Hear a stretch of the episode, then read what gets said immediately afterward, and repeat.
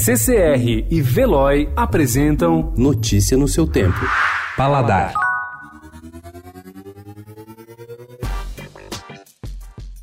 A busca obstinada por sobremesas autorais tem levado chefes de cozinha e confeiteiros a reinterpretar ingredientes. Não é de hoje que legumes são incorporados a receitas doces. O Mani incluiu no cardápio um doce de berinjela com coalhada, pistache, flor de laranjeira, lima da persa e gergelim. A sobremesa foi batizada de Da Lama ao Caos. E como não lembrar dos morangos com manjericão, suspiro, fitas de salsão, criação de Saiko Izawa para o primeiro menu da Casa do Porco. A novidade é que agora as hortaliças estão virando sorvete couve-flor, mandioquinha, a selga, aipo, radicchio estão dividindo as vitrines com os clássicos pistache, chocolate, morango e baunilha. A moda começou nos restaurantes e já chegou às sorveterias.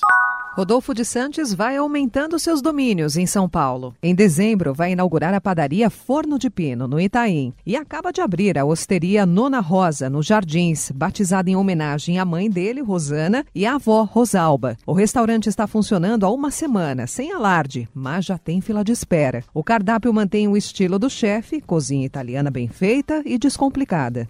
A vista do Laçu, instalado no 28º andar de um edifício em Santana, na zona norte de São Paulo, é espetacular. Vai do Pico do Jaraguá à Serra do Mar, passando pelo Campo de Marte, pega o espigão da Avenida Paulista, mas ninguém precisa brigar por ela. O restaurante é giratório. Em algum momento da refeição, todo mundo vai ficar de cara com as enormes janelas. Na nova casa, na zona norte, a cozinha italiana acolhe ingredientes brasileiros de origem, como o queijo da canastra, que vira creme brulee, servido com cebolas caramelizadas e folhas de endívias.